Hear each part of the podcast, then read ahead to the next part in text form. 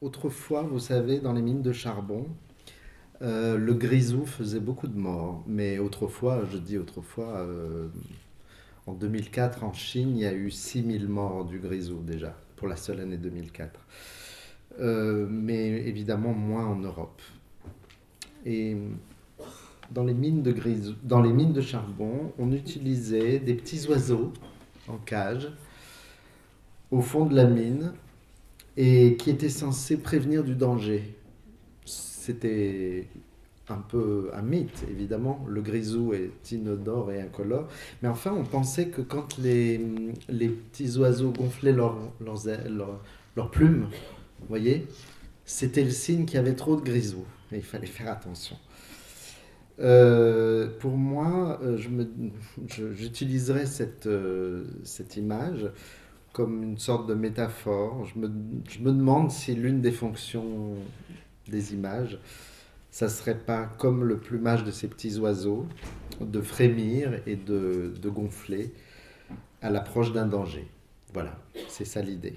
L'idée, c'est que l'artiste, enfin la personne qui produit des images, mais il n'y a pas que les artistes qui produisent des images, les historiens aussi en produisent, par, par exemple, euh, et que donc l'artiste comme l'historien serait, j'utiliserai la fameuse formule de Walter Benjamin, des avertisseurs d'incendie qui nous préviennent de la catastrophe. Le problème, et peut-être que Jean-Paul Curnier vous en a parlé déjà, je ne sais pas, mais le problème, c'est que la meilleure ruse pour les catastrophes, c'est euh, de se cacher dans l'apparente normalité du temps qui passe. Le, temps qui semble passer tout seul, comme on dit, en fait, euh, en sous-main, il fait passer autre chose. Il fait passer le, le pire quelquefois. Bon, je vais me débrouiller sans ça. C'est ça exactement le point de vue qui a été adopté par Pasolini dans ce film que vous allez voir tout à l'heure et qui est un, extraordinaire montage poético-documentaire sur l'état historique, sur l'état anthropologique, politique, esthétique du monde contemporain, de son monde contemporain. Euh, il a commencé le travail en été 1962 pour vous donner un, minimum de repères. Hein. Je dirais que c'est déjà trois ans avant le, fascisme ordinaire, par exemple, de Michael Rom, que c'est six ans avant les tout premiers films tracts de Jean-Luc Godard. Pasolini, en fait, venait d'accepter la proposition d'un petit producteur modeste qui s'appelait Gastone Ferranti, pour un montage à réaliser sur la base d'environ 90 euh, 000 euh, mètres de pellicule, noir et blanc évidemment, tirés des archives d'un ciné-journal, comme on appelait ça. Un ciné-journal qui s'appelait Mondo Libero. Pasolini signe le contrat le 16 juillet 62 et il se met au travail. Un travail donc sur la moviola, sur la machine à faire le montage, travail minutieux, épuisant, et que Pasolini lui-même a qualifié de massacrante. Ce travail commença donc plutôt à l'automne, parallèlement, euh, c'est très intéressant de le savoir, au projet en cours qu'il avait, c'était cette fable philosophique euh, magnifique qui s'appelle La Ricotta. Peut-être que vous l'avez vu déjà. Et donc, euh, à ce matériel filmique des archives de Mondo Libero, Pasolini a juste ajouté quelques photogrammes provenant d'une autre archive qui s'appelait Italia URSS, ainsi que, vous allez voir, des photographies tirées de magazines populaires et aussi de catalogues de peinture, de catalogues artistiques. Je ne sais pas dans quelle version vous allez voir ce film. Il a été restauré euh, par la Cinémathèque de Bologne. Le projet de Pasolini, c'était que les, euh, les images de, de, de, peinture, c'est-à-dire Guttuso, Fautrier, etc., soient en couleur. Donc je ne sais pas quelle est la version que vous aurez ce soir. Moi, je vous montrerai les fautriers en couleur, puisque j'ai y a un DVD euh, italien avec la version euh, restaurée. Le 20 septembre 1962. Alors je vais très... hein, voilà, je vais faire de l'histoire. Euh, le 20 septembre 1962, au moment où il commence d'entrer dans le vif du travail, il a déjà choisi les plans. euh, le montage, évidemment, n'est pas, pas du tout terminé. Et il est en train d'écrire le, le commentaire. Pasolini publie dans un journal qui s'appelle Vie Nuove un texte synthétique et programmatique qui est destiné à clarifier son projet. Je vais vous parler de ce texte. Il n'a pas été traduit en français, donc je vais vous en parler. Ça s'appelle le trattamento. On dit encore aujourd'hui dans le milieu du cinéma euh, le traitement d'un film. C'est-à-dire qu'il explique ce qu'il veut faire dans ce film. Donc c'est intéressant de le savoir, évidemment. Tout commence justement dans ce texte avec l'apparente normalité du temps qui passe. Pasolini écrit Qu'est-il arrivé dans le monde après la guerre et l'après-guerre? Eh bien, il est arrivé la normalité. Già, già, la normalità. Ah oui, bien sûr, la normalité. Après la guerre, après l'après-guerre, si vous voulez, il est évident que tout va tellement mieux. Est-ce que tout va pour le mieux pour autant? Voilà. Est-ce que le temps désormais ne passe-t-il pas tout seul? Et Pasolini répond que si on considère les choses comme ça, le temps ne va faire passer que notre cécité, notre aveuglement. Tout mon, ce que je vous ce que je vous fais là ce soir est un bout d'un travail où il y a l'idée de comment est-ce qu'on fait pour euh, citer le passé, passé, citer, et comment on fait pour ne pas être aveugle, pour ne pas être dans la cécité?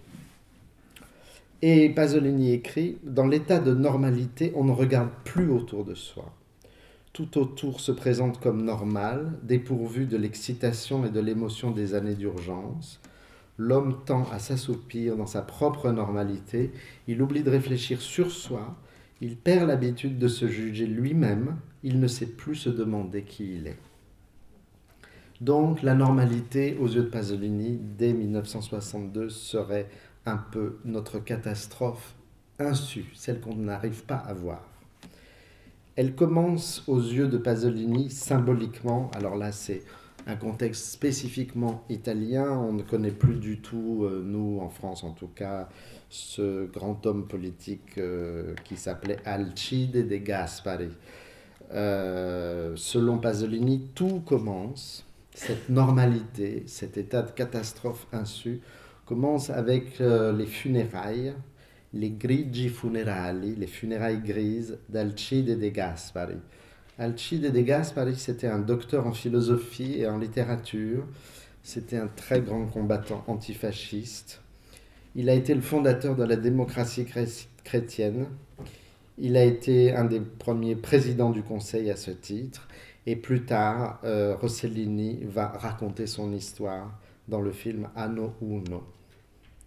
Bon, alors, euh, après la mort de, de Gaspari, commence, selon Pasolini, alors ce que je vous montre là, ce sont des archives qu'il avait hum, prévu euh, de mettre dans l'Arabia, que finalement ils n'y sont pas. Et je vais constamment, si vous le voulez bien, j'espère que ça ne sera pas trop ennuyeux pour vous, mais comparer ces projets, puisqu'on peut lire son scénario, on a du matériel. Notamment, j'ai vu que vous pouviez acheter le livre magnifique là, qui s'appelle L'Arabia, qui est un, livre entier sur ce film. Donc, tout- toute la documentation est là. Et ce que le film va devenir en réalité.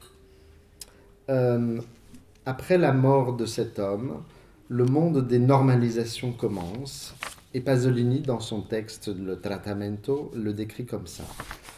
Et voilà que recommence dans la paix le mécanisme des rapports internationaux.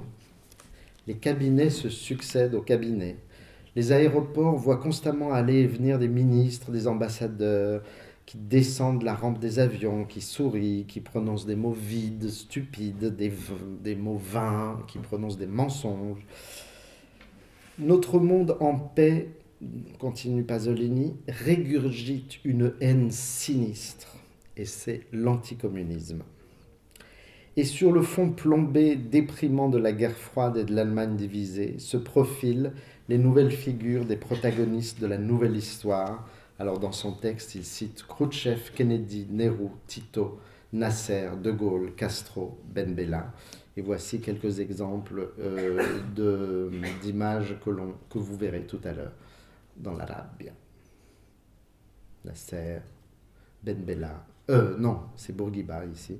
Et bien sûr Fidel Castro.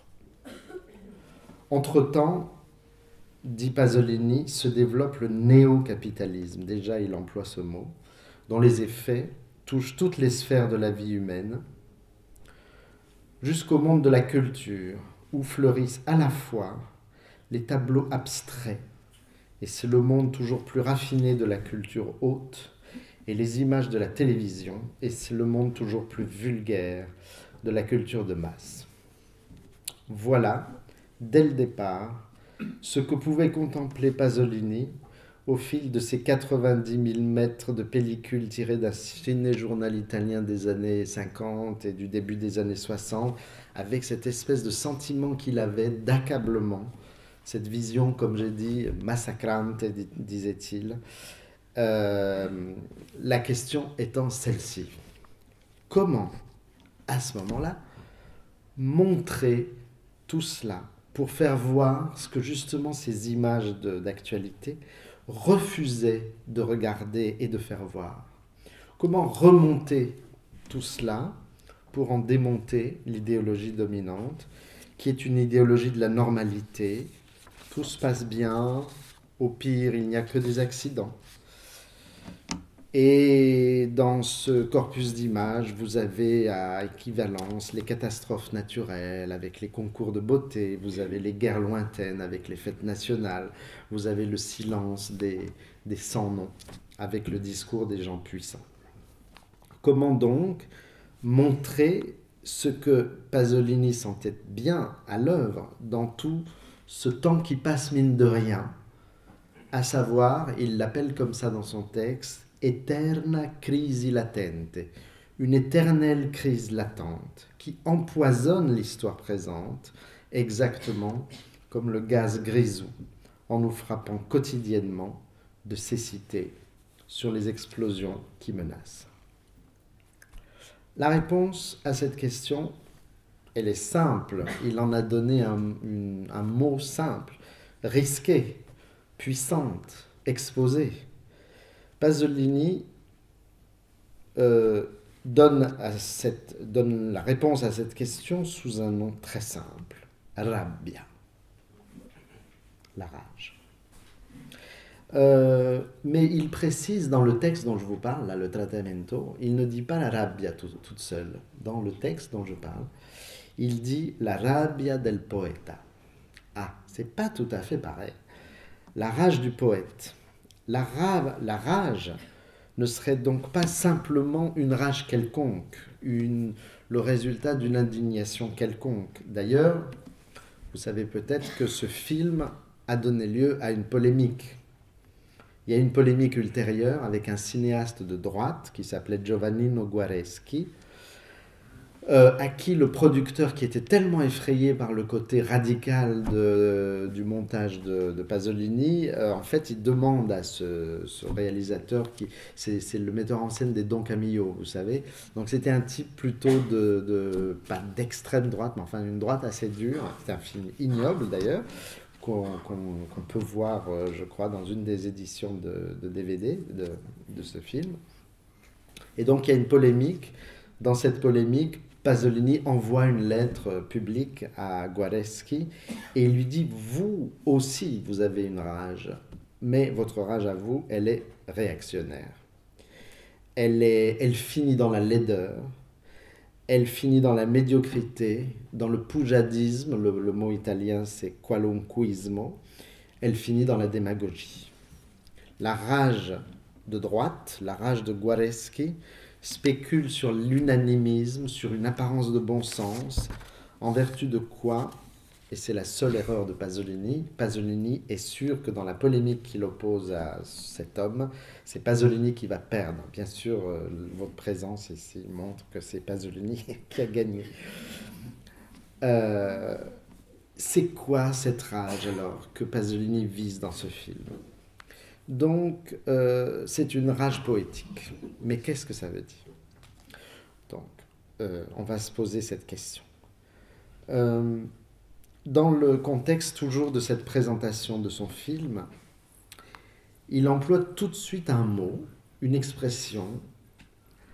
Euh, il dit la rage poétique, c'est retrouver devant l'histoire un état d'urgence. Et l'expression le, italienne, c'est stato d'emergenza, état d'urgence. Dans son livre Pasolini, Portrait du poète en cinéaste, Hervé Joubert-Laurencin a eu absolument raison de traduire également par état d'émergence. Les deux conviennent. Les deux conviennent. Et de toute façon, on pourrait même euh, spéculer sur le, la proximité entre euh, cette notion qui émerge chez Pasolini et cette fameuse notion du tourbillon euh, chez Benjamin, l'origine en tant que tourbillon dans le fleuve Ursprung. Bon, peu importe. C'est-à-dire quelque chose qui apparaît soudainement sous le jour d'une vérité inaperçue et qui est exactement ce que Pasolini veut obtenir de son opération de montage menée sur un matériau visuel qui est pourtant immonde en général, idéologiquement détestable, sous des allures de neutralité. C'est ça. On va essayer de monter ce matériau avec de la rage poétique, et la rage poétique serait donc une façon de faire lever, de faire émerger cet état d'urgence que veut constamment étouffer le pseudo-état de neutralité, de normalité. Bien plus tard, c'est-à-dire tout près de nous, quelqu'un comme Giorgio Agamben montre dans la ligne droite directe des intuitions de Pasolini avec sa notion d'état d'exception. Quand l'état d'exception est déguisé sous les oripeaux d'une fausse démocratie, de tout va pour le mieux, de ta ta ta, euh, en fait, ce que dit Agamben aujourd'hui est tout tout proche de cette intuition de Pasolini de 1962. Alors c'est quoi une rage poétique donc? Elle est poétique. Premièrement, elle est poétique. J'y reviendrai bien sûr. C'est inépuisable d'ailleurs ce sujet. Mais qu'elle soit poétique, ça veut dire que c'est une décision de langue. Cette rage est une décision de langage. C'est pas juste une rage. Et la fonction dévolue au montage dans le projet de ce film que vous allez voir tout à l'heure, relève d'une décision, si j'emploie un mot un peu philosophique et grec, une décision de logos, une décision quant au logos. D'où l'importance cruciale des textes du commentaire, et vous allez voir que le mot de commentaire ne convient absolument pas, est beaucoup trop faible pour... Euh, mais je vous en parlerai tout à l'heure. Et d'où la revendication euh, dans le texte toujours dont je parle, de 1962, que euh, Pasolini insiste beaucoup, il dit en italien ci pensano i poeti. Les poètes, ils y pensent, ils pensent. Les poètes, ils font pas juste euh, des jolis mots, ils pensent. Et donc cette rage poétique est tout aussi bien rabbia intellettuale, dit-il, rage intellectuelle, et furia philosophica, et fureur philosophique. Donc le poète n'est absolument pas quelqu'un qui va regarder toutes les choses euh, avec l'œil attendri du sentimental. Euh, pas du tout, c'est pas du tout ça. Le poète est quelqu'un qui, par imagination interposée, et l'imagination est une faculté de combinaison, c'est une faculté de montage déjà, euh, et c'est quelque chose, si on devait chercher les origines, enfin les, les sous-bassements euh, philosophique de la, notion même que s'en fait Pasolini, il faudrait aller chercher d'un côté euh, chez les, romantiques, c'est-à-dire Goethe et Baudelaire, qui ont des définitions euh, magistrales de l'imagination, et aussi ce qu'on pourrait appeler les matérialistes, c'est-à-dire quelqu'un comme Brecht ou quelqu'un comme Mayakovsky. L'imagination comme faculté de faire lever ce que Pasolini appelle bien des problèmes, des problèmes philosophiques, des problèmes politiques, des problèmes dont les noms se déclinent dans son film. Euh, colonialisme, misère, racisme, antisémitisme. Je cite, hein, c'est pas moi qui ai choisi ces mots. Voilà que cette rage est donc une décision quant au logos. Mais cette rage est aussi une rage, donc c'est aussi un geste de cœur et de corps. Je veux dire que la fonction dévolue au montage dans l'Arabia, ça va être aussi une décision non seulement quant au logos, mais quant au pathos. C'est un film extrêmement pathétique que vous allez voir ce soir. Ce qui s'observe dans l'intensité, dans la durée des séquences choisies par Pasolini et de façon plus fondamentale dans l'espèce de rythmique ou de dramaturgie des rapports établis par lui entre les séquences. J'ai envie d'appeler ça une sorte d'émotion perpétuelle née de rimes. Ce sont des rimes visuelles créé par le cinéaste. Et voilà, si je parle avant le film, c'est juste pour peut-être pour aiguiser votre sensibilité à l'avance à ces rimes. Contraste déchirant, affinité qui appelle le contact, tout est possible. En tout cas, la rage poétique assumée par Pasolini se présente comme quelque chose à deux faces. Euh, et d'ailleurs, il, dans un autre texte dont je parlerai pas ce soir, mais, mais demain, euh, un film pour lui est une réalité à deux faces. C'est un rythme à deux temps, où c'est un ensemble pulsatif en fait, qui se rend capable de voir le temps historique dans ses aspects les plus hétérogènes. Et déjà dans ce texte, le Tratamento, on le comprend parce qu'il dit, il y a la rage rabbia qui prend position, mais j'ai aussi besoin d'un distacco, j'ai aussi besoin d'un détachement pour mieux observer. Donc on est à la fois euh, dans un mouvement pour s'éloigner et pour s'approcher. Avec ce jeu conjugué de détachement qui interprète et d'attachement qui s'approche des gens filmés, qui s'approche, euh, qui s'émeut Pasolini donne consistance sensible à des phénomènes historiques dont par ailleurs il a un cadre intelligible. Son cadre intelligible, en fait, c'est un vocabulaire marxiste. En 1962, il utilise de part en part le vocabulaire de la lutte des classes et de la contestation absolument cruciale à cette époque pour lui des États colonialistes. Je cite euh, vers la, fin de ce texte, et puis j'en resterai là pour ce petit texte. Il écrit ceci Tant que l'homme exploitera l'homme, tant que l'humanité sera divisée en maîtres et en esclaves, il n'y aura ni normalité, sous-entendu véritable, ni paix, sous-entendu véritable. La raison de tout le mal de notre temps est là, et aujourd'hui encore, dans les années 60, les choses n'ont toujours pas changé. La situation des hommes et de leur société est la même que celle qui a produit les tragédies d'hier. Vous les voyez, ceux-ci, hommes sévères, au pluriel, en costume trois pièces, je traduis hein, comme je peux, élégants, qui montent et qui descendent des avions, qui roulent dans de puissantes automobiles, qui siègent dans des bureaux grandioses comme des trônes, qui se réunissent dans des hémicycles solennels, sur des fauteuils splendides et sévères, ces hommes au visage de chiens ou de saints, de hyènes ou d'aigles, ceux-ci sont les padroni, les maîtres. Et vous les voyez, ceux-là, les hommes humbles, vêtus de loques.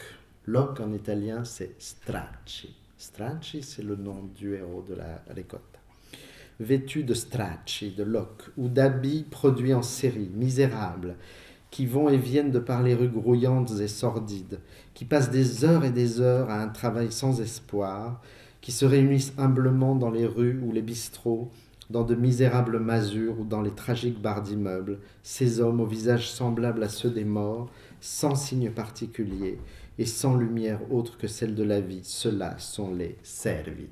Padroni, servi, les maîtres, les esclaves. Et de cette division naît la tragédie et la mort. Fin de citation. Donc le montage de l'Arabia va être la mise en forme, mais la mise, quand je dis forme, je dis mise en timbre, mise en rythme, mise en voix, mise en rime, etc. sera la mise en forme, donc mm, au pluriel, forme, de cette division politique, de cette division historique, qui est aussi une division anthropologique. Donc ce sera un montage que moi j'appellerais essentiellement dialectique. Des urgences et des émergences, mais montrées selon un double point de vue, une double distance, tenue par tout un processus enchevêtré de décisions pratiques. C'est technique, c'est pratique, on prend des décisions pratiques quand on fait un film, et d'actes de pensée, de décisions sensibles et d'intuition intellectuelle. Euh, pour commencer, Pasolini révoque explicitement, ça euh, c'est très important aujourd'hui, écoutez bien ça, c'est une grande leçon. Il dit, je ne suis pas un artiste. Voilà, il commence comme ça. En tout cas, il révoque le rôle du grand artiste qui verrait toutes les choses de haut et qui ferait, si, si je puis dire, son beurre avec les malheurs du monde. En fait, Pasolini pense à quelqu'un de très précis. 1962, Disasters, Andy Warhol. Andy Warhol est une obsession chez Pasolini. C'est quelqu'un qui, euh, parce que d'abord la, série Disasters euh, de 62 est une, picturalement extraordinaire, très intéressante, mais selon une position qui est inverse de celle de Pasolini. Il y a beaucoup, beaucoup de, de textes de Pasolini qui s'adressent avec à la fois de la fascination et de la de l'hostilité à Warhol. Je vous en cite par exemple un passage du texte intitulé euh, Ladies and Gentlemen. C'est un texte sur Andy Warhol de 1975, donc tout à fait bien plus tard, l'année de sa mort. Il écrit ceci Le message de Warhol, pour un intellectuel européen comme, les Pasolini, est celui d'une unité sclérosée de l'univers dans lequel l'unique liberté est celle de l'artiste, qui substantiellement en le dépression joue avec lui. La représentation du monde chez Warhol exclut toute dialectique possible. Elle est en même temps violemment agressive et désespérément impuissante. Ce qu'il veut dire par là, c'est que la revendication de liberté de l'artiste est totalement insuffisante. Et elle suffit à Warhol aux yeux de Pasolini, hein, on pourra discuter. En tout cas, il se distingue d'une entreprise de ce type. Il, affirme de façon beaucoup plus modeste que son travail sur la rabbia est plutôt journalistique, dit-il, que créatif. Un'opera giornalistica più che creativa. Mais en même temps, il en affirme hautement la rigueur, la nécessité, Bref, il en affirme ce que j'appellerais la nature, le caractère d'essai. C'est un essai, la rabbia. Dans euh, une interview euh, de son assistant, l'assistant cite Pasolini, dit La rabbia, c'est un essai polémique, un saggio polemico, sur les événements des dernières années. Et il serait très utile, très intéressant de situer cette tentative cinématographique dans tout un contexte. Qu'est-ce que c'est en fait une œuvre qui se propose de ne pas être un chef-d'œuvre mais un essai? Si c'est un essai, c'est que ce n'est pas un chef-d'œuvre. Enfin, moi je pense que c'est un chef-d'œuvre, mais c'est d'abord un essai. Euh, dans le livre dont je parlais, là, le livre édité par euh, Roberto Chiesi de la Cinémathèque de Bologne, il est dit, mais c'est un peu normal, que l'Arabia, c'est un tout nouveau genre de, cinéma qui n'a rien eu avant de semblable, etc. C'est un petit peu exagéré. Il serait très intéressant de situer l'Arabia dans une longue durée de la question du montage documentaire, que ce montage soit filmique, euh, Vertov, que ce montage soit photographique, euh, Walker Evans, que ce montage soit philosophique, Walter Benjamin, que ce montage soit littéralement même poético-visuel. Et c'est les magnifiques livres euh, de photographie de Bertolt Brecht. Le grand, grand, celui qui a le mieux saisi qu'est-ce que c'est que l'essai en tant que forme, c'est évidemment Théodore Adorno, je ne vais pas. Théodore Adorno a écrit, si vous n'avez pas lu ce texte, lisez-le, c'est splendide. Ça s'appelle L'essai comme forme. Qu'est-ce que l'essai en tant que forme littéraire? C'est, enfin moi, c'est un texte que je trouve extraordinaire. Bien sûr, Adorno euh, retirait avec tellement d'intelligence les leçons issues des écrits de Walter Benjamin et d'un autre grand théoricien du cinéma, Siegfried Krakauer. Euh, et ce n'est pas un hasard si l'essai en tant que forme est quelque chose qui a donné lieu à des, très grands films. Euh, les films de Esther Schaub, les films de Michael Rom, là je, vous montre quelque chose, document de travail euh, de Michael Rom sur son film Le fascisme ordinaire, mais tout aussi bien Jean-Luc Godard, mais également Haroun Farouki, mais bien sûr Chris Marker, mais évidemment Péléchian, mais euh, Janikian et Richie Luki, etc., etc. Mais prenons les choses euh, un peu au niveau des références historiques.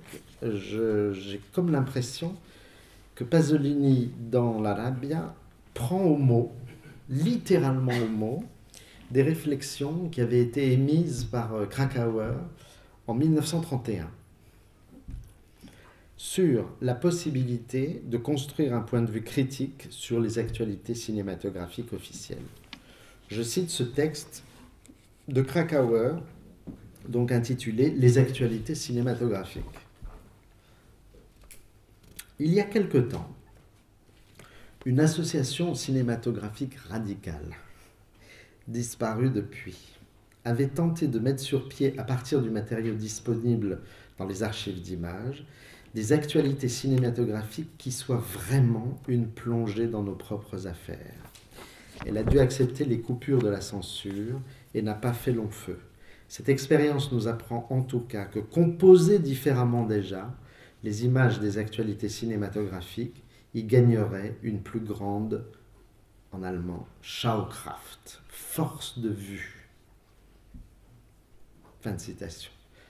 Euh, d'ailleurs, en Italie, je ne sais pas si cette émission existe encore, il y avait euh, chaque jour euh, sur TG3, il y avait un remontage des actualités du jour.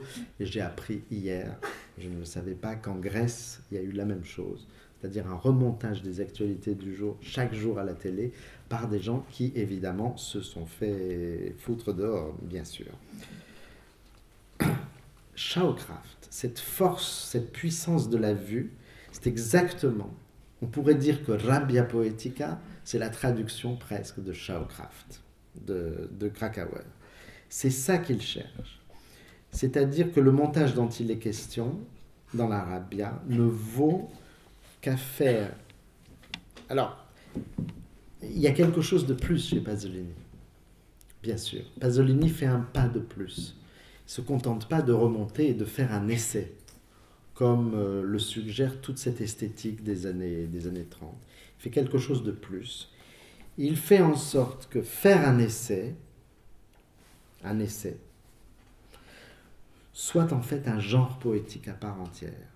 Voilà la chose extraordinaire dans l'Arabia. C'est que c'est un essai, mais poétique. Jusque dans l'affirmation de ses rages, jusque dans ses indignations poétiques.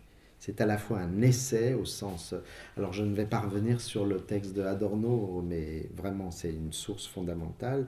Mais en plus, et pas en plus. Tout aussi bien, c'est un geste poétique. C'est un, alors, il y a aussi un précédent, et le précédent, c'est évidemment Bertolt Brecht, hein, puisque Bertolt Brecht a toujours mis en, ensemble euh, ses, essais politiques et les formes poétiques, notamment ici la forme de l'épigramme, qui est une des formes les plus antiques, forme grecque antique, hein, euh, que Bertolt Brecht euh, utilise pour commenter des images de l'actualité pendant la Seconde Guerre mondiale. L'opération qui va être revendiquée par Pasolini donc dans ce film, La Rage, délègue à quelque chose comme une poésie visuelle, euh, mais poésie verbale aussi, vous allez voir, les poèmes sont proférés. Euh, il y a la question de la voix dont je vais parler. Une poésie, le pouvoir de mener ce nécessaire essai critique sur ce matériau d'actualité cinématographique des années 50 et du début des années 60. La vertu critique du montage n'est possible aux yeux de Pasolini, dit-il, que si le, le décodage idéologique, c'est son propre terme, s'accompagne en fait de cette puissance poétique, qui est une puissance qui permet de voir autre chose dans tout ce que montrent les images consensuelles du téléjournal. Alors là, c'est là que commence son, euh, son imagination, c'est-à-dire que quand il voit ça, il voit, là, il voit des traîtres ça, c'est ce qu'on appelle les i bianchi, je crois en italien. C'est ce qu'on appelle les jaunes, vous savez, dans les grèves. Ça, c'est les, gens qui essayent de casser les grèves. Là, il voit le visage des traîtres. Et puis, ailleurs, il voit ce qu'il appelle il sorriso della vera speranza, le sourire de la véritable espérance, la beauté inattendue, d'autant plus bouleversante ou émergente hein, qu'elle est, qu'elle est, surprend le visage d'un enfant, d'un prolétaire. À la fin du film, vous verrez le visage des cosmonautes. Le courage inhérent, il y a un courage dans ce film, à ce film. Euh, l'espèce de confiance que Pasolini accorde, et pertinemment, hein, à mon avis, aux puissances critiques et poétiques en même temps du montage. Hein, tout est là, hein, ça c'est vraiment le problème. Eh bien, ce courage était lui aussi donc de nature dialectique. Il s'agissait sur le plan critique de la vérité de faire émerger quelque chose d'essentiel au-delà de cette normalité des, des actualités cinématographiques.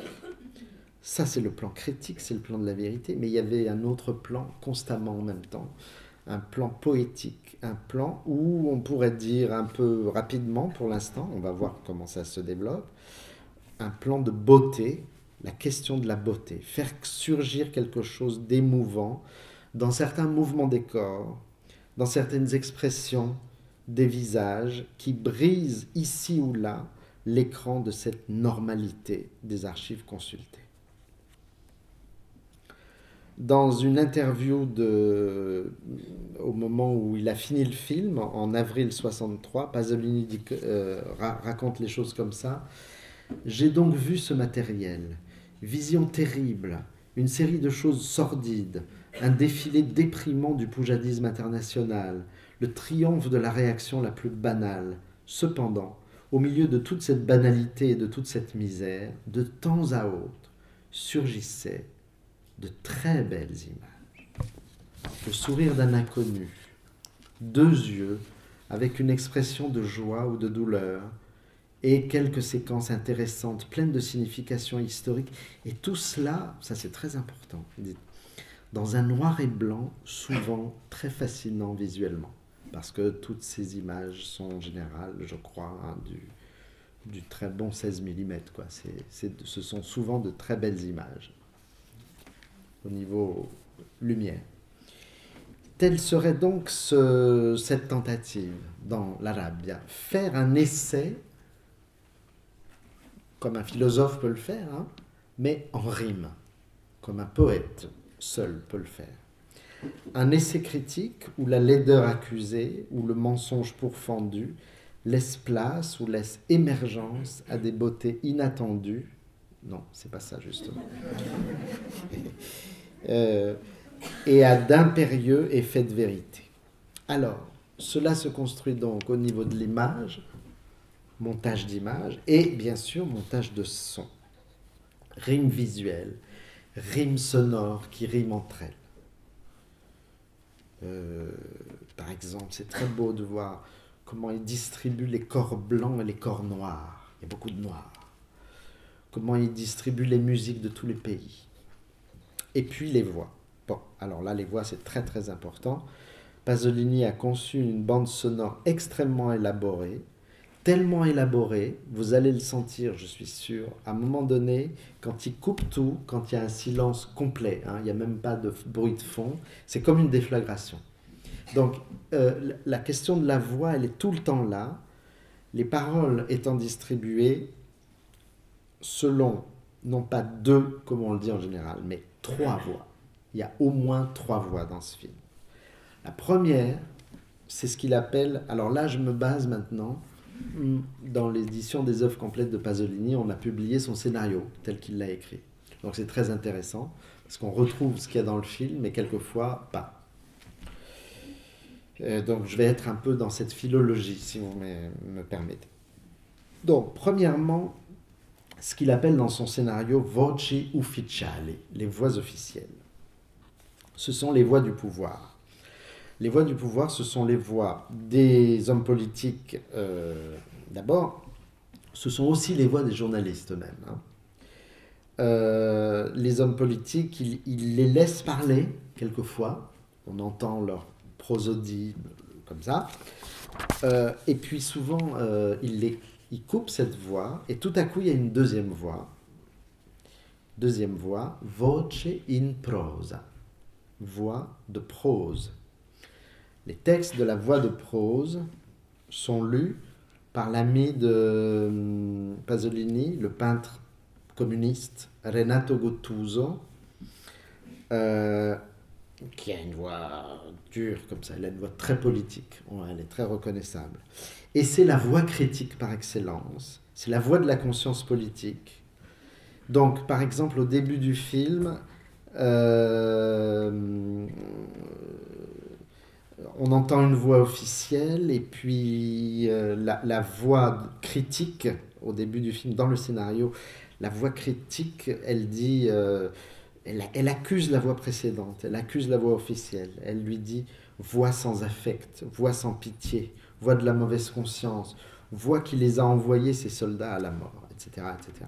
Puis il y a une troisième voix, voce in poesia, la voix de poésie c'est la plus importante, c'est la plus belle dans ce film. Pasolini la délègue à un autre de ses amis, qui est l'homme de lettres Giorgio Bassani, qui par ailleurs, euh, il double Orson Welles dans La Ricotta. Voix très douce, douceur et en même temps douleur de cette voix, tonalité élégiaque qui contraste très fortement avec le, tranchant critique de la voix de prose. C'est comme s'il fallait incarner dans les contrastes de timbre et de rythme la double face, donc, politique et poétique du film tout entier. Là, je sépare les choses, mais tout est en même temps, bien sûr, dans le film. Euh, au début du film, vous verrez, c'est un carton je me souviens plus s'il y a une voix qui la lit. Je me souviens plus. On, verra tout à l'heure. J'ai écrit ce film sans suivre de fil chronologique ni même logique, peut-être, mais en suivant seulement mes raisons poétiques et mon sentiment, mes raisons politiques et mon sentiment poétique. Ragioni politiche, sentimento poetico. Et sur ces paroles, vous allez voir que les cieux se mettent à danser dans une sorte de rime visuelle éprouvante. Un soleil qui s'élève au milieu des nuages. Soleil, nuage, soleil ou explosion atomique, nuage ou nuage atomique. Voilà. Rime de parole. Vous allez entendre par exemple vincitori mediocri. Vous allez entendre bene male bellezza, ricchezza, le bien, le mal, la beauté, la richesse. Vous allez entendre des ritournelles de mots. Morire a Cuba, morire a Cuba. Ça, voilà, comme une chanson. Et tout cela se prononce sur un défilé extraordinaire, haletant, de séquences visuelles assez rapides qui forment des rimes gestuelles, symboliques, formelles, des foules en deuil, avec ou contre des foules en colère, des scènes de libération, avec ou contre des scènes d'enfermement, l'écume de l'eau, avec ou contre des tableaux abstraits, le corps tournoyant sur le sol d'une ballerine russe, avec ou contre le corps tournoyant dans l'air d'une artiste de cirque russe. Des cadavres de la guerre de Cuba, par exemple, avec ou contre les fêtes de la victoire. Un bombardier français dans le ciel algérien, montrer ou monter avec ou contre un enfant qui sanglote de terreur. Et sur cette image, vous entendrez. Alors, je vous donne quelques éléments de traduction, parce que dans la. Je ne sais pas encore une fois la version, mais il y a beaucoup de fautes de traduction dans les, sous-titres, hein, souvent. À France, la haine. À France, la peste. À France, la vilainie. Un vrombissement terrible, stupide, irrespectueux. Une musique qui finit dans le trauma d'un enfant, dans un sanglot qui ébranle le monde. Et je peux vous dire qu'en 62, ces images, on ne pouvait pas les voir en France, évidemment. Elles étaient censurées. Tout cela soutenu par la basse continue, par une sorte de leitmotiv de quelques images fixes, notamment une image qui est euh, indiquée dans le scénario. Il y a marqué quadro fisso teschio. Ça veut dire donc plan fixe crâne c'est celle-là. C'est une image photographique qu'on revoit à plusieurs reprises et également le leitmotiv des ébrures dans le ciel au cours d'une explosion atomique. C'est une sorte de grand lamento visuel qui accompagne cette sorte d'atlas en mouvement de l'injustice contemporaine. Pourquoi je vous parlais au début des mineurs? Ça, ça a l'air très loin, mais non, c'est parce que à un moment crucial, le moment qui m'intéresse le plus en fait dans ce film, c'est la séquence du chant, j'appelle ça le chant comme chez Dante, hein. euh, la séquence 64 dans le scénario de ce poème visuel et sonore qui en compte 70, donc c'est tout à la fin. Et c'est une séquence où ressurgissent les mineurs. On voit des mineurs, il y a une scène de mineurs, des mineurs de fond, des mineurs frappés par une catastrophe de grisou, si vous voulez savoir exactement de quoi il s'agit, c'était dans la nuit du 22 au 23 mars 1955, près de Spoleto, à Morgnano, un coup de grisou qui fait 23 morts et 18 blessés. Pasolini intitule ce chant Sequenza della disgrazia in miniera, séquence du malheur à la mine. Et cette séquence, euh, bon voilà, c'est mon objet. Enfin, je veux dire, c'est là-dessus que j'avais envie de travailler. Euh, elle concentre un très grand nombre de motifs essentiels au film, dans sa totalité.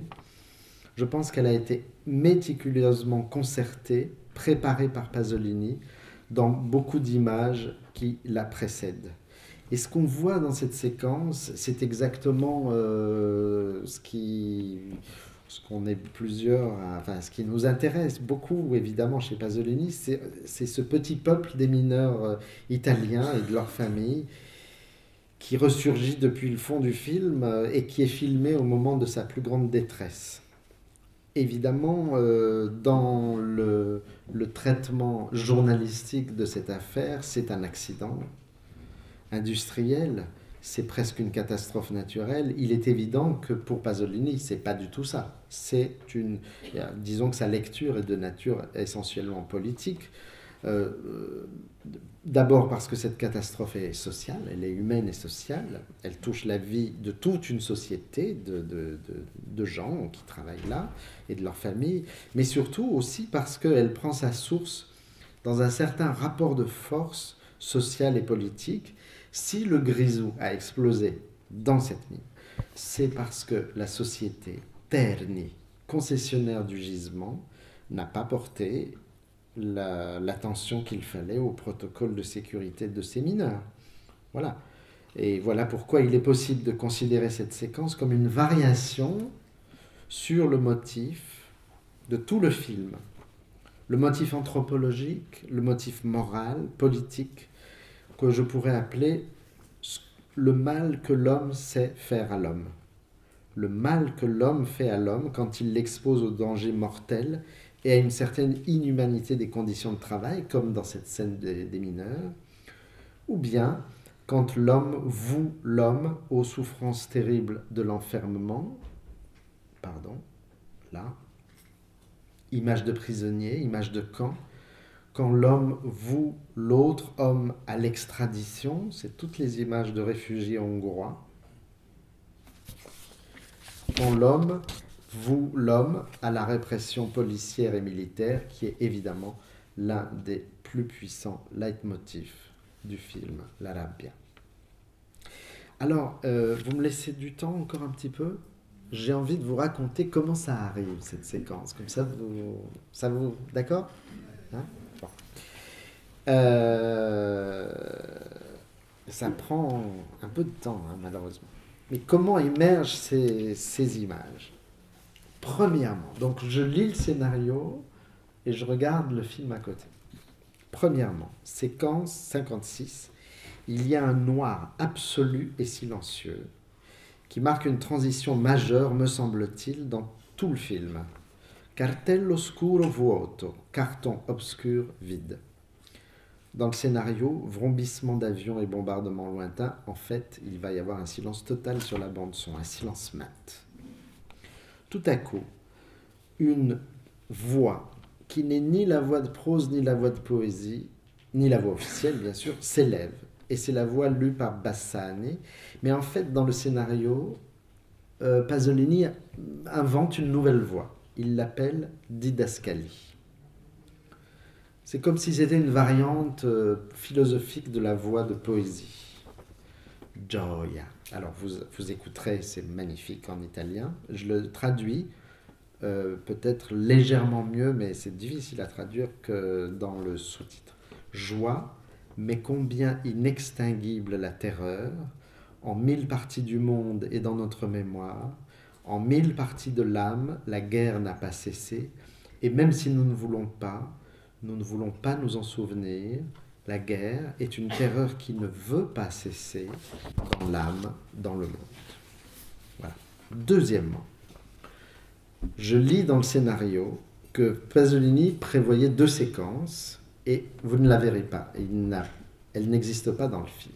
Mais c'est intéressant de le savoir. La première, ça aurait été dans un silence complet, le visage d'un soldat traumatisé qui se souvient terrorisé de la guerre. Je cite exactement le scénario. Et deuxièmement, dit Pasolini, des images de camps de concentration, d'extermination, des scènes de pendaison, d'exécution, des amoncellements de cadavres à Buchenwald. Voilà. Le film de René, c'était quelques années avant. Mais ça, vous ne le verrez pas. Et juste tout à coup après, tout à coup, tout à coup, Marilyn Monroe. Stupéfaction, mais bon, excusez-moi, vous n'aurez plus la stupéfaction tout à l'heure. Ah, je suis désolé, j'y avais pas pensé. Bon, euh, Marilyn Monroe immobile beauté de ce visage. Ce ne sont que des photos. Bande sonore, évidemment pas euh, une chanson de Marilyn par exemple, surtout pas, mais quelque chose qui aujourd'hui nous apparaît un peu kitsch parce que ça a été sur, euh, surexploité, mais à l'époque c'était un tout nouveau, on venait de découvrir ce morceau, c'est le fameux Adagio en sol mineur de Albinoni. D'accord. C'est, je pense, l'une des plus belles séquences de l'Arabia, où s'incarne à un moment donné, me semble-t-il, cette beauté tragique, mortelle mortifère que Pasolini n'a finalement jamais cessé d'interroger. Depuis Acatone jusqu'à Salo, il y a toujours ce problème de la beauté mortifère. L'apparition de la star, Marilyn, a été préparée dans le film, vous le remarquerez tout à l'heure. D'abord, il y a une séquence où on voit Ava Gardner qui descend d'un avion de, à Fiumicino comme une sorte de reine un peu kitsch avec ses, ses fleurs, là, séquence 26. Puis Sophia Loren qui observe avec un recul d'horreur mais qui est quand même assez pain beige le dépeçage d'une anguille vivante sur un marché aux poissons. Sans oublier que ces apparitions de beauté de stars, très belles femmes, sont scandées par le contrepoint du crâne, teschio, avec ce leitmotiv hein, du plan fixe. Qu'est-ce que ça veut dire? Alors, la première lecture, c'est évidemment de se dire, euh, la beauté, la mort. Euh, et puis on a toute une grande tradition iconographique qui s'appelle la vanité, bien sûr. La tradition de la peinture, euh, la vanité de toute chose, la femme, la mort. Et en plus, particulièrement dans les tableaux de la Renaissance nordique, vous avez une profusion de ce thème, la jeune fille et la mort. Donc des jeunes filles très belles et puis des crânes et tout ça. Mais euh, Pasolini est bien plus anthropologue que ça. Donc il est plus Warburg. Et il est plus matérialiste que ça, c'est-à-dire qu'il est plus Benjamin. Et donc ce qu'il va interroger directement, c'est ce qu'il appelle lui-même il male mortale, le mal mortel de la nymphe Marilyn, retrouvée morte à Hollywood le 5 août 1962, c'est-à-dire qu'il avait déjà fait son scénario ça arrive au milieu de son travail. Et c'est pour ça qu'il fait quelques plans euh, au banc titre de magazines de l'époque. Il n'y a aucun document cinématographique sur Marilyn, mais il, veut, mais il le met, c'est fondamental pour lui. Mais pourquoi? On va voir, on va essayer de, comprendre. Euh, probablement, bien sûr, euh, Pasolini qui a, qui a fait tourner Anna Magnani, enfin, La Calas, etc. Bon, il est ému qu'une artiste aussi rayonnante se soit donné la mort. Là où il est très très intelligent, c'est qu'il n'en fait ni une allégorie abstraite, donc c'est pas une affaire de concept, et encore moins un mélodrame à l'américaine. C'est pas du tout pour lui une affaire de sentiment privé. Il va situer les choses à un tout autre niveau, du côté de ce que serait peut-être ce que j'appellerais une anthropologie politique de la beauté. Il faudrait faire une anthropologie politique de la beauté dans le monde contemporain. Le motif qui était tout à l'heure, euh, je vous ai cité euh, le texte Gioia terrore, joie terreur, va devenir le motif bellezza male, beauté mâle, qui justifie tout ce montage contrasté dans cette longue séquence où vous allez voir Marilyn, enfant, jeune fille, chanteuse enrôlée dans la guerre de Corée, star internationale, puis l'objet d'un très grand deuil populaire et officiel. Entre tout ça, magnifique montage, la passion du Christ, les gratte-ciels de New York, des paysans qui travaillent, des boxeurs qui se battent, des fusées, des ruines.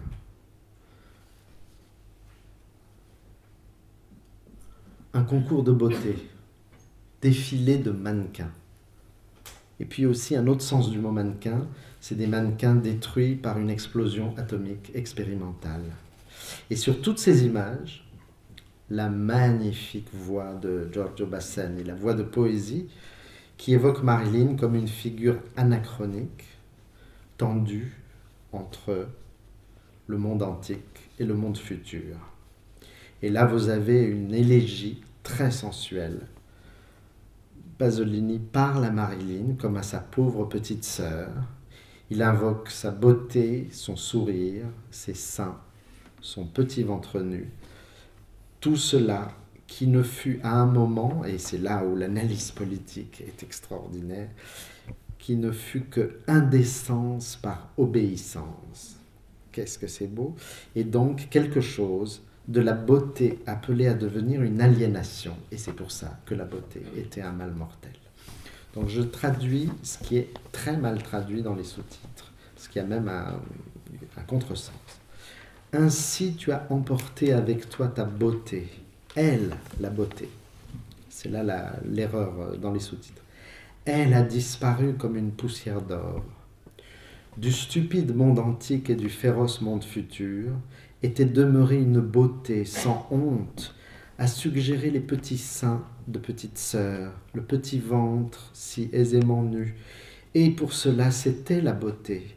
Tu la portais toujours par-devers toi, comme un sourire au milieu des larmes, impudique par passivité, indécente par obéissance. Elle, ta beauté, elle a disparu comme une blanche colombe d'or, ta beauté survivante au monde antique, exigée par le monde futur, possédée par le monde présent, ta beauté devint un mal mortel.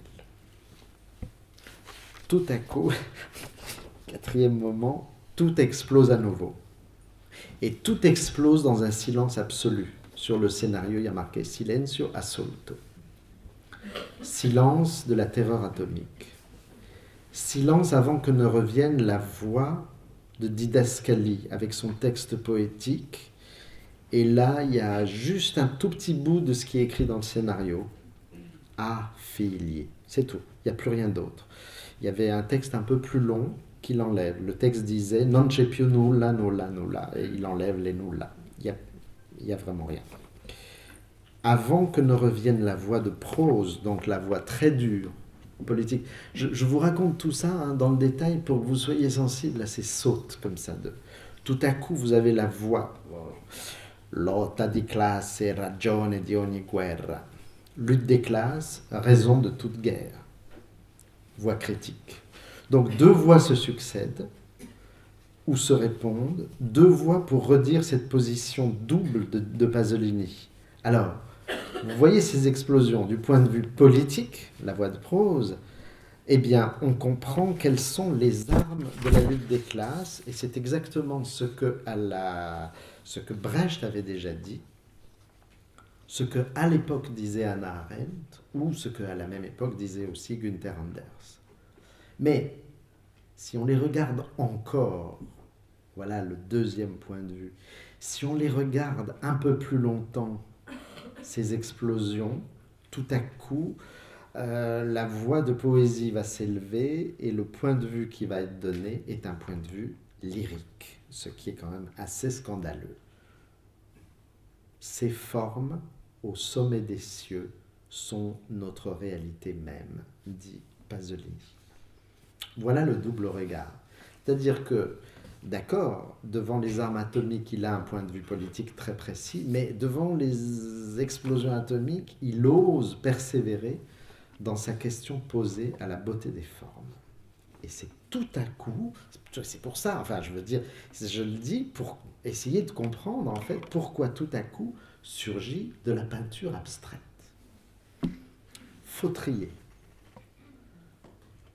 dont le lyrisme vient souligner ou accuser la beauté même de ces cieux bouleversés par les explosions atomiques. C'est un moment intensément lyrique, c'est même ce qu'on appelle en peinture, en histoire de l'art, l'abstraction lyrique, mais c'est un moment aussitôt, et c'est là c'est très très fort, aussitôt accusé que souligné, parce que c'est, alors là c'est un détail, mais ça me semble très très important, c'est à ce moment-là une réflexion d'ordre politique qui est lu par la voix de poésie. C'est-à-dire qu'il mélange vraiment les deux moments. C'est quand la voix de poésie dit la classe patronne de la beauté, fortifiée par l'usage de la beauté, parvenue aux confins suprêmes de la beauté, là où la beauté est seulement beauté. Donc la question politique est celle-là. Pourquoi des poètes? Oui, Pourquoi des peintres abstraits? Pourquoi des cinéastes qui nous montrent si souvent la beauté des corps et des gestes, la beauté de Marilyn Monroe, la beauté d'Anna Magnanite Pourquoi des gens qui nous donnent de la beauté dans un temps historique où il existe une classe qui est patronne de la beauté? Voilà la question. Pourquoi est-ce que je montre de la beauté si, quand je la montre, ça équivaut à l'abandonner? Entre les mains de l'ennemi. Alors ça, c'est une terrible question. La beauté serait-elle elle-même, bon, la, bombe atomique bien sûr, mais la beauté même serait-elle un objet de lutte des classes? Alors, en tout cas, la question est posée, et dès, dès qu'on a vu ces, ces tableaux de Fautrier, on voit ceux ou celles qui sont capables de s'en acheter. Et d'ailleurs, cette image était extraordinairement warholienne, hein, d'ailleurs des bourgeoises typiques, typiquement vulgaires, à force d'être comme, et il est écrit dans le scénario, ingioiellate, c'est-à-dire chargées de bijoux. Lors des soirées d'opéra, j'en ai quatre photos comme ça, mais vous verrez, il y a toute une série. Et tout cela est scandé par une réflexion toujours lu par la voix de poésie et non pas par la voix critique de prose, sur l'appropriation bourgeoise de la beauté, mais aussi de la nature et de l'histoire elle-même. La classe, patronne de la richesse, parvenue à une telle confiance dans la richesse, au point de confondre la nature avec la richesse, à ce point perdu dans le monde de la richesse, qu'elle confond l'histoire avec la richesse. Alors, d'ailleurs, ça ressemble à du bataille, parce que bataille comme. Euh, enfin, Pasolini comme bataille était obsédé par ces, ces rapports entre la beauté et le mal. Et là, Pasolini va situer le conflit à l'intérieur de la beauté elle-même. Je veux dire, si j'essaye de, résumer un peu, Marilyn incarnerait la beauté par obéissance, la beauté de quelqu'un qui est rayonnant, antique, juvénile. Je dis bien antique, hein, parce que pour, euh, pour Pasolini, les gens les plus jeunes, c'est les gens les plus antiques, comme Ninetto. J'en parlerai demain. Vraiment. Plus on est jeune, plus on est antique pour euh, Pasolini. Euh, et cette beauté, elle est appropriée par la classe bourgeoise à travers ce que Adorno à l'époque nommait déjà les industries culturelles et ce que Guy Debord à l'époque ne nommait pas encore la société du spectacle. Deuxièmement, les explosions atomiques réifient aux yeux de Pasolini ce qu'on pourrait appeler la beauté par terreur, la beauté d'un processus de destruction absolue qui, bien sûr, elle est aux mains des seigneurs de la guerre moderne, lutte des classes. Et là, le raisonnement de Pasolini va jusqu'à la question de l'art contemporain. Alors, on peut ne pas être d'accord, je ne suis pas tout à fait d'accord, mais en même temps, c'est extrêmement pertinent. les tableaux de Fautrier pour Pasolini sont la beauté pour la beauté. La beauté, vous voyez ce que je veux dire? La beauté qui n'a rien au-delà que sa beauté, et c'est celle que la bourgeoisie s'approprie de la façon la plus délicieuse afin d'apaiser sa mauvaise conscience. C'est une chose qui date de très longtemps. Hein. Euh, Enrico Scrovegni, qui était un banquier mafieux, etc., au XIVe siècle, pour apaiser sa conscience, a commandé, a commandité à Giotto son chef-d'œuvre, la chapelle des Scrovegni à Padoue. Il a payé très cher, mais aujourd'hui, euh, François Pinault s'approprie des œuvres pour non pas changer l'histoire de son propre salut, de son âme, enfin je ne sais pas, je ne connais pas, mais en tout cas pour changer l'histoire, changer l'histoire de l'art. Il réinvente, enfin il s'approprie non seulement des œuvres, mais il crée quelque chose de l'ordre de l'histoire de l'art. Voilà. Et voilà pourquoi, dans les séquences qui vont suivre, très brièvement, deux portes solennelles se ferment devant nos yeux, comme si cette beauté-là nous était refusée par les maîtres de la richesse. Et toujours la voix de poésie, je crois, qui dit La classe de la beauté et de la richesse, un monde qui ne vous écoute pas. La classe de la beauté et de la richesse, un monde qui vous laisse sur le pas de sa porte. Et paf, à ce moment-là, les mineurs reviennent. C'est ça qui est incroyable. Tout ce que je vous ai raconté, c'est juste pour vous montrer ça. Les mineurs reviennent comme s'ils revenaient du fond de la mine. Et là émerge l'autre beauté. Et c'est toute la question de Pasolini. Qu'est-ce que c'est l'autre beauté? La beauté si étrangement belle de porter son autre, qui est la douleur. Et la douleur la plus antique. 23 mineurs, remontés depuis le fond de leur mine, portés par leurs camarades, pleurés par leurs épouses et par leurs mères. Voilà ce qu'on voit dans un contrepoint exact aux vies chargées de bijoux des bourgeoises, même un contrepoint à la mort euh, en forme de poussière d'or de Marilyn. Là, vous avez des femmes en gris et en noir. Des femmes qui se débattent dans le deuil, qui se lamentent. Certaines protestent, d'autres non. Certaines ont des gestes comme ici que Pasolini qualifie de chrétiens. Certaines se taisent dignement et d'autres lancent leurs gestes de colère contre les autorités qui ont juste été capables de gérer l'accident, comme on dit. Et là, Pasolini, sur ces images, euh, compose dans sa voix de poésie ce qu'on appelle en grec un trenos. C'est un chant funèbre, c'est un hymne funéraire.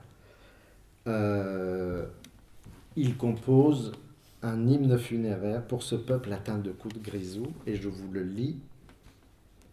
Et la classe des châles noirs de laine, des tabliers noirs à peu de lyre, des fichus, qui enveloppe les visages blancs des sœurs, la classe des hurlements antiques, la classe degli urli antiques, voyez, des attentes chrétiennes, des silences fraternels dans la boue et de la grisaille des jours de pleurs, la classe qui donne valeur suprême à ces pauvres mille lyres et qui là-dessus fondent une vie à peine capable d'illuminer la fatalité du mourrier.